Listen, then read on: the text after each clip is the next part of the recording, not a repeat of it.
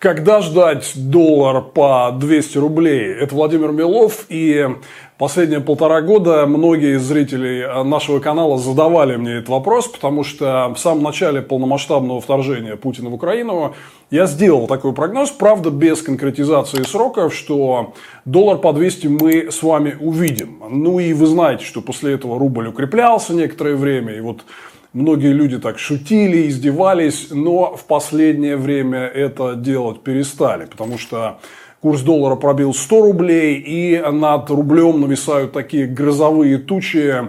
Большинство участников рынка и российских чиновников ожидают очень тяжелых времен для рубля. Давайте поговорим о том, что ждать от курса в ближайшие месяцы.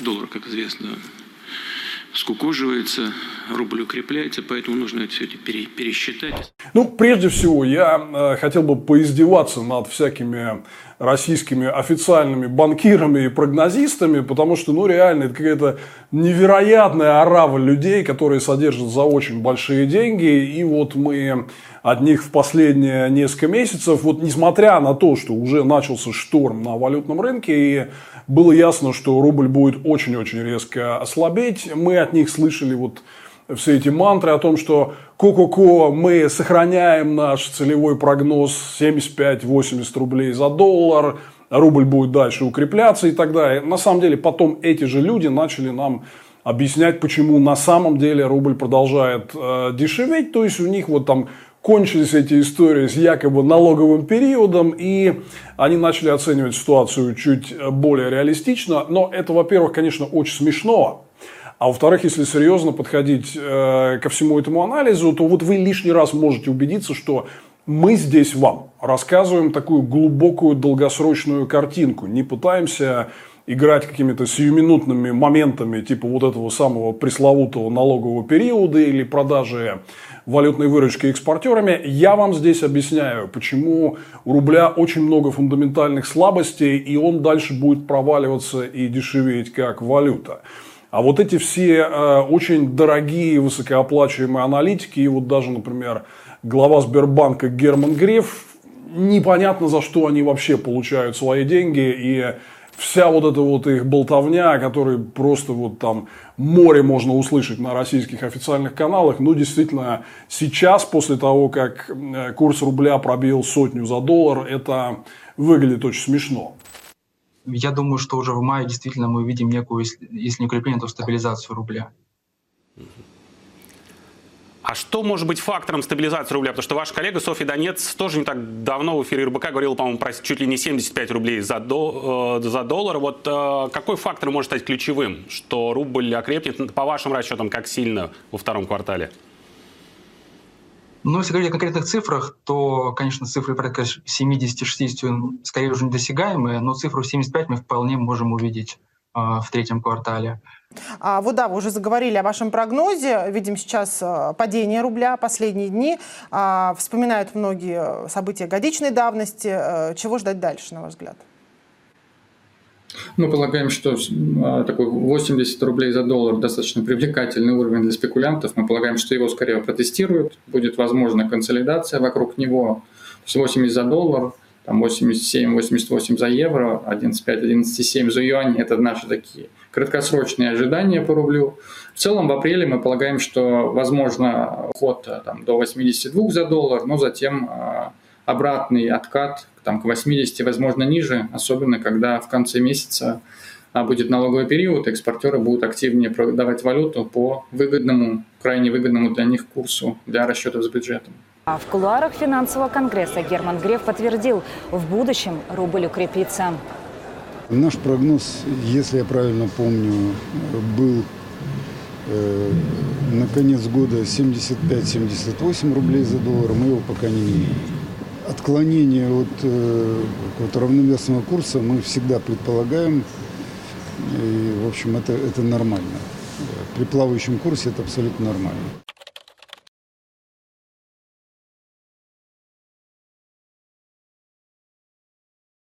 Итак, э, давайте несколько слов сначала о том, что, собственно, произошло. Да, вот сейчас мы видим, что в последние дни, недели рубль чуть откатился. Вот когда мы записываем это видео, он торгуется там на уровне 93-94 рубля за доллар. В основном это произошло за счет очень серьезных словесных интервенций Центрального банка, который, ну, во-первых, поднял ставку.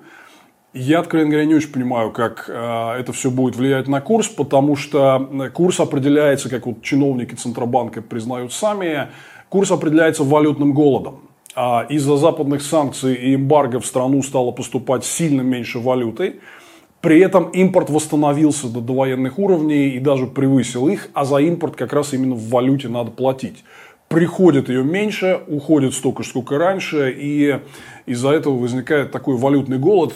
Честно, не понимаю, как на это может повлиять э, ставка Центробанка. То есть, вот э, ставку должны рассматривать те люди, которые считают, что э, курс рубля падает из-за действий спекулянтов. Нет, ничего подобного. Он падает не из-за действий спекулянтов, а по фундаментальным причинам. Ну вот, если хотите, можете послушать фрагмент недавней пресс-конференции заместителя председателя Центробанка Заботкина, который прямо вот объясняет, и действительно это правдивое, истинное объяснение о том, почему слабеет рубль. Одновременно активизация внутреннего спроса способствует и росту спроса на импорт, что при ограниченном экспорте выливается в ослабление рубля, которое также оказывает давление на цены. Во-первых, э, э, сейчас стоимостной объем экспорта примерно на треть ниже своих уровней второй половины 2022 года. Да, основная часть этого снижения экспорта произошла, стоимостных объемов экспорта произошла э, в первом квартале, но с учетом Э, увеличившихся лагов э, получения экспортной выручки, поступления ее на валютный рынок, эти эффекты, они более растянуты во времени, и поэтому мы видели действительно вот это не резкое как бы, ослабление курсов в первом квартале, когда на рынок еще поступала валютная выручка от продаж четвертого квартала, а постепенное ослабление курса в течение вот, э, всех месяцев с начала этого года. В ответ на значительное снижение экспортной, э, э, э, экспорт, экспорта товаров в стоимостном выражении. И это снижение, оно связано как со снижением цен, так и со снижением объемов, на самом деле, по широкому кругу нашей экспортной номенклатуры. Второй момент, стоимостной объем импорта, на самом деле, возрос по сравнению с а, опять же, там, средним уровнем четвертого квартала. Здесь вот э, что важно понимать, и это причина, вот почему э, падение рубля отражает такую фундаментальную слабость э, российской экономики.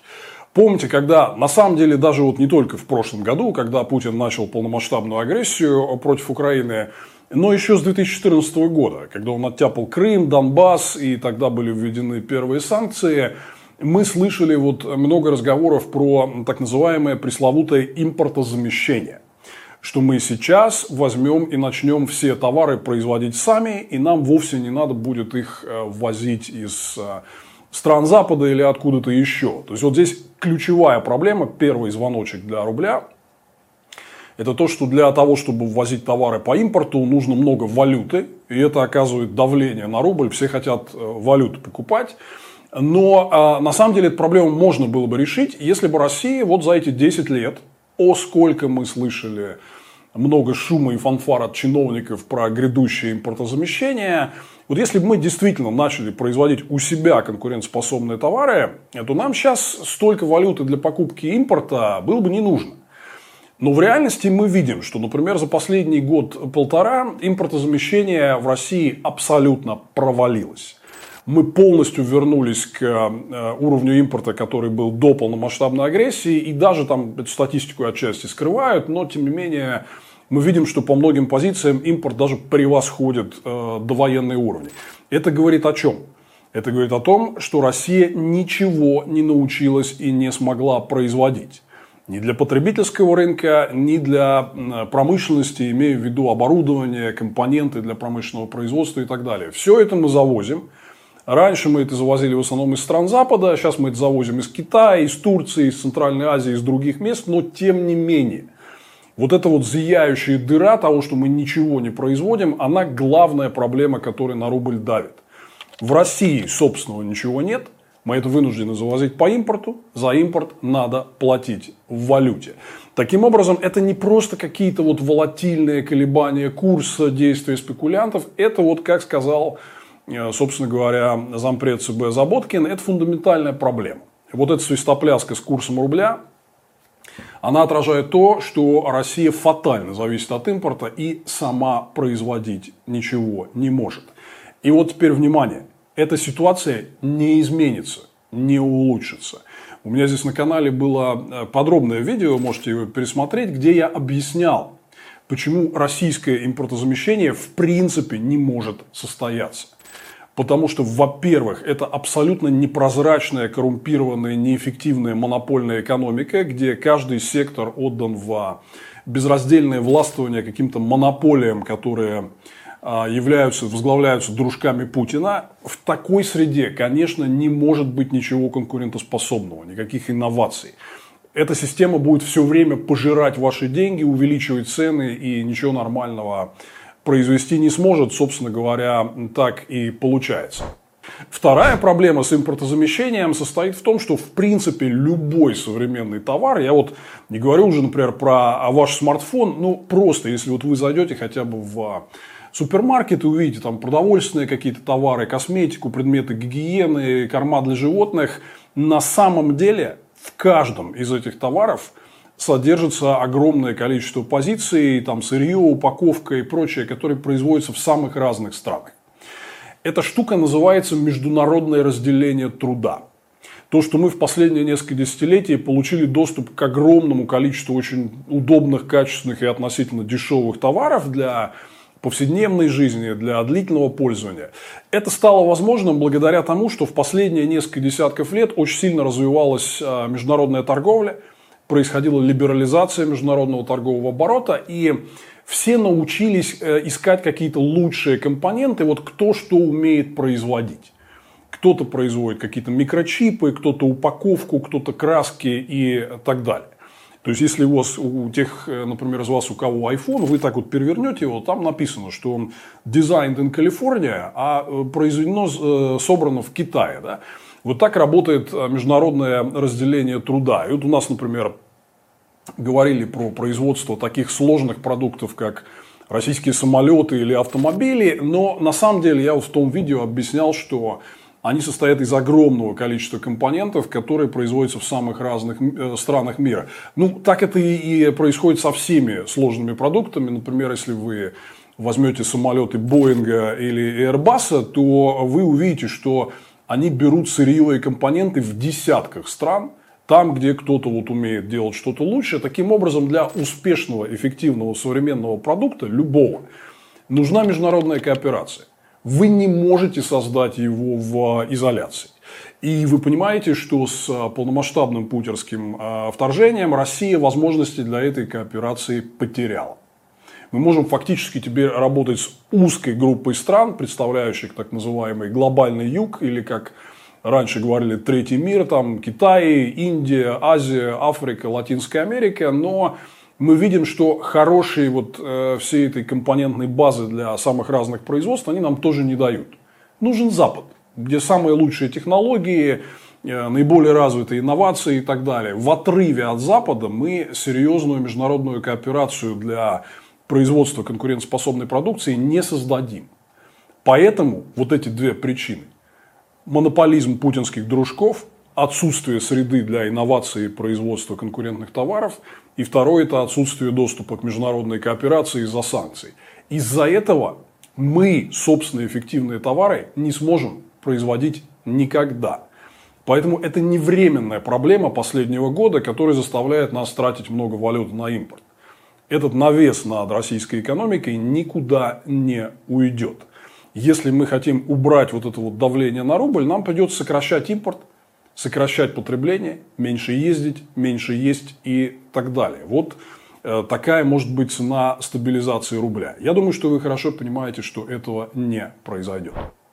Еще одна проблема стоит в том, что как российские власти не пыжатся, я думаю, что вы много слышали в последние месяцы и годы о переход а, в расчетах по экспортно-импортным операциям с так называемыми дружественными странами на национальные валюты, уход от доллара и евро. Но вот как ты ни крути, никакого серьезного международного спроса на рубль э, России создать не удалось, и это и не получится. Вот вы можете видеть, э, например, интересный график, который недавно опубликовал Институт развивающихся экономик Банка Финляндии. Это доля рубля в инвойсах на импорт, в счетах, которые выставляются на импорт товаров в Россию. И вы видите, что вот если доля доллара и евро снижается, но при этом растет доля платежей в юанях – но доля рубля остается стабильной. Примерно где-то на уровне трети. И больше вот покупать рублей, чтобы платить нам, никто не хочет. Как вот э, не крути, как не пытаются стягать эту дохлую лошадь, доля рубля в международных расчетах не растет. Вот это очень интересный вопрос, почему. Ну, первая история очевидная, что рубль – это одна из самых дико волатильных валют. И когда вы им пользуетесь, у вас возникает так называемый валютный риск. То есть, например, вот, э, если вы помните, то э, на пике рубль, когда он укрепился после начала полномасштабного вторжения, он стоил 51 э, рубль за доллар. Сейчас он стоит в районе 100. То есть рубль потерял за год примерно половину своей стоимости. И что самое интересное, его все время еще лихорадят туда-сюда. Что такое для участников рынка, для продавцов, для трейдеров, для производителей товаров вот э, такая проблема валютного риска? Это значит, что когда вы планируете контракт, у вас курс рубля один, и вы закладываете значит, э, что-то в свой бизнес-план и в свои расчеты. Но потом проходит несколько месяцев, рубль резко подешевел, и вы получаете, грубо говоря, меньше денег. Поэтому с такой адски волатильной и резко слабеющей валютой, ну, никто дело иметь не хочет. Это вот такая история, которую на валютном рынке сравнивают с Зимбабве. Это первая история. Вторая история состоит в том, что рубль – это валюта дико зарегулированная. И несмотря на то, что по каким-то непонятным мне причинам, я сниму об этом отдельное видео, у нас, например, очень любят э, хвалить за так называемый профессионализм руководства российского Центробанка и лично Эльвиру Набиулину. Но вы должны понимать, что Эльвира Набиулина – это человек, которая уничтожила создававшуюся три десятка лет свободную конвертируемость рубля. Когда если вы владеете рублями, вы можете свободно их поменять на любую другую валюту. С началом войны это было уничтожено. Больше вы так сделать не можете. Теперь Центробанк ввел драконовские запреты и ограничения на куплю и продажу валюты. Теперь надо спрашивать разрешение на вывод э, рублей из России с э, так называемых счетов типа С для иностранных компаний. Ну, представляете, вот вы участник рынка, и вы думаете, какой валютой пользоваться, и тут вот есть вот эта хрень где если вы получили рубли, вам надо спрашивать 500 тысяч разрешений для того, чтобы реально их куда-то перевести, и могут и не разрешить. Могут разрешить, а могут и нет. Вы этого не знаете. Вы должны закладывать э, в свои прогнозы этот риск. Ну, нормальное решение там, трейдера и участника рынка, да нафиг он не нужен. Я не буду такой слабой, волатильной и дико зарегулированной валютой пользоваться. Поэтому в мире не возникает, и теперь, внимание, не возникнет никакого спроса на рубли. Вот эти все проблемы, о которых я говорил, они никуда не уйдут. И у нас в правительстве и Центробанке наивно рассчитывали, что действительно рубль станет востребованной валютой в мировых расчетах. Я примерно рассказал вам а, причины, по которым этого не произойдет. То есть и здесь тоже мимо. Никаких оснований для крепости рубля из-за его востребованности в мире нет этой востребованности не случится. Ну, и еще, конечно, такой важный момент, который на рубль давит, это отток капитала. Э, ну, понятно, что только сумасшедший сейчас может инвестировать в российскую экономику, которая слабеет и задавлена санкциями. Ну, и, естественно, инвесторы деньги из России выводят. Выводят и сами россияне, которые, например, в прошлом году вывели из страны рекордный объем валюты. Но, естественно, выводит и бизнес. Еще один рекорд – более 200 миллиардов долларов оттока капитала. Это чистый нетто-отток.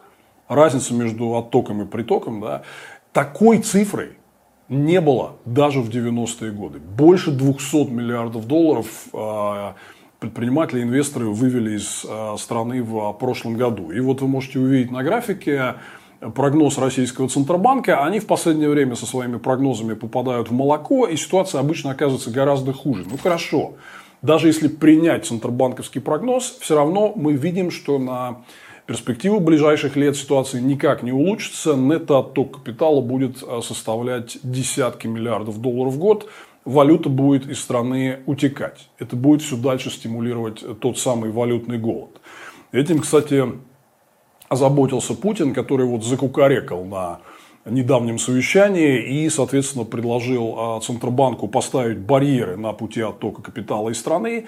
Могу вам подсказать примерно, что дальше произойдет. Капитал будет утекать быстрее. Раз вот, значит, мы видим, что российские власти и Путин обсуждают э, какие-то такие ограничительные меры, давайте он как-то быстрее, быстрее, там, может, с убыточком, но все, что можем, а, из России выведем. Правительству и Банку России необходимо активнее использовать имеющиеся инструменты, донастраивать их с учетом объективной ситуации. И здесь нужно работать в том числе и над э, ограничением непродуктивного, спекулятивного спроса в экономике. А, контролировать отток капитала, мониторить поведение основных участников финансового рынка.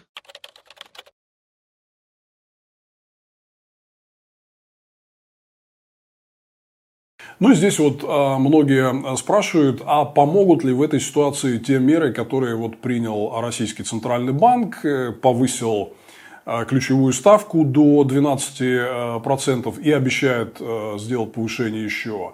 Вот они грозятся новыми драконовскими мерами по обязательной продаже а, валютной выручки, контролю за выводом средств иностранными предпринимателями и инвесторами, даже обсуждали возможное введение пошлин на импорт – для того, чтобы ограничить импорт в страну, чтобы он стал запретительно дорог и, соответственно, не пришлось за импорт много оплатить валюты. Ну, несколько моментов, э, если хотите, коротко, я не вижу, чтобы хоть какая-то из этих мер могла э, фундаментально изменить ситуацию. Первое, еще раз, ставка Центробанка в этом отношении ни на что не влияет. Она могла бы влиять, если бы давление на рубль носило спекулятивный характер – то есть брали у ЦБ там относительно дешевые, хотя какие к чертовой матери дешевые деньги, 8,5% по э, прежней ставке. Да? Но, допустим, вот что было бы так, брали у ЦБ дешевые деньги, шли на валютный рынок и там зарабатывали. Но мы же видим, что это не так, что проблема не в этом. Это все вам объясняли вот только что чиновники ЦБ. Ну и это по факту так и есть. То есть экспортные доходы снизились, это факт. Импорт прет, это тоже факт. Понятно, что это будет создавать валютный голод. Как этому всему поможет ставка Центробанка? Вот хоть убейте меня, может я тупой, но я все это дело совершенно не понимаю. Более того, если вы послушаете, что говорили чиновники Центробанка в предыдущие недели и месяцы перед вот этим э, паническим э, решением, то это означало, что ну, вот они действительно паникуют. Потому что они говорили, все спокойно, нас не беспокоит ослабление рубля, ничего страшного не происходит. Ну, рыночная ситуация, ну, ослабнет и ослабнет. Ставку мы будем планово, спокойно рассматривать вот на плановом заседании Совета директоров в середине сентября. И вдруг они все отменяют, все их вдруг начало беспокоить, резко повышают ставку. Дальше следующий момент, это вот то, что они грозятся экспортеров заставить продавать э, обязательно на рынке больше валютной выручки. Ну, во-первых, это не сработает в нашей коррумпированной системе. Это не сработало прошлой весной, когда вот эту меру ввели и сделали 80% а, продажи валютной выручки. Ну, тут же экспортеры взвыли, потому что все они находятся в очень серьезной раскоряке. Под прессингом снизившихся цен, низких цен с большими дисконтами по продаже сырьевых товаров в Китае. Вот пересмотрите, кстати, наше видео об этом. Я здесь э, подробно рассказываю, как они продают э, все экспортеры товаров в Китай с э, минимальной прибылью или даже с прямым убытком. Да? Так вот, они и так находятся в раскоряке. Им нужна валюта для того, чтобы оплачивать какие-то свои издержки, вести международную деятельность. Они не могут ее всю продавать, им надо ее будет все равно потом обратно покупать. Ровно по этой причине сразу же еще с прошлой весны крупнейшим нашим экспортерам, кстати говоря, олигархам, приближенным к Путину, начали выписывать разрешения типа нет, а вот тебе, значит, подателю всего можно оставить валюту за рубежом.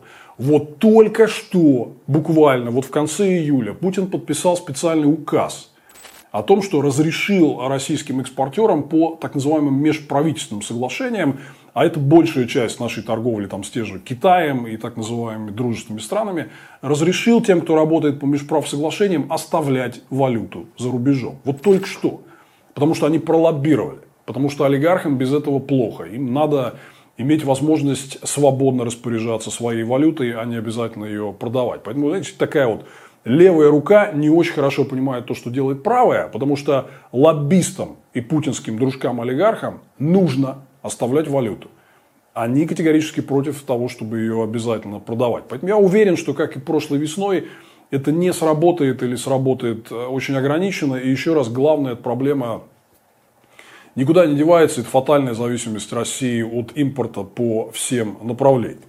Ну или, например, вот идея, которая э, тоже обсуждалась, это идея о том, чтобы ввести пошлины на импорт. То есть фактически сделать его запредельно дорогим и импорт ограничить. Это значит что? Это значит, что э, доступность потребительских товаров резко снизится. Они поисчезают с полок магазинов. Это значит, что у промышленности не будет доступа к дешевым компонентам и оборудованию, потому что импортные пошлины, все это резко подорожает. То есть они теоретически вот рубль как-то этим могут остудить, но все взвоют, и на экономике это немедленно отразится. Поэтому я лично думаю, что все эти меры в принципе не сработают. И мы через какое-то время, вот сейчас рынок пребывает в состоянии такого психологического успокоения, но через какое-то время мы вернемся к тому тренду, который вот мы видели в конце июля и в начале августа, когда э, рубль пробил курс 101 за доллар. И я думаю, что после вот какого-то момента рыночного отскока, он всегда происходит, после любого ослабления происходит отскок. Но фундаментальные факторы никуда не деваются. Рубль не востребован в мире как валюта и не будет востребован. Отток капитала продолжается и остановить его будет невозможно. Меры Центробанка не сработают. И еще один, конечно, самый важный момент, с которого мы начали, что России э, жизненно важен импорт, она не может жить без импорта потому что ничего сама не умеет производить. В условиях, когда упали экспортные доходы, возникает валютный голод. На этот импорт нужна валюта, ее нет. Поэтому рубль продолжит дешеветь.